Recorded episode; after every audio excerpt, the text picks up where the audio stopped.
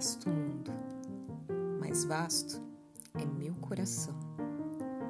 E é com esta citação do poeta Carlos Drummond de Andrade que apresentamos a série de e-books interativos Poetizarte, que busca aproximar você, leitor, de grandes poemas da língua portuguesa. Este é um projeto de extensão, sem fins lucrativos, idealizado por Gabriela e Talita, alunas do curso de Letras da Faculdade São Bernardo, sob a supervisão da professora doutora Sônia Melchiori Galvão. Neste podcast, teremos a leitura de uma seleção de poemas sobre o amor e a infância. Esperamos que goste.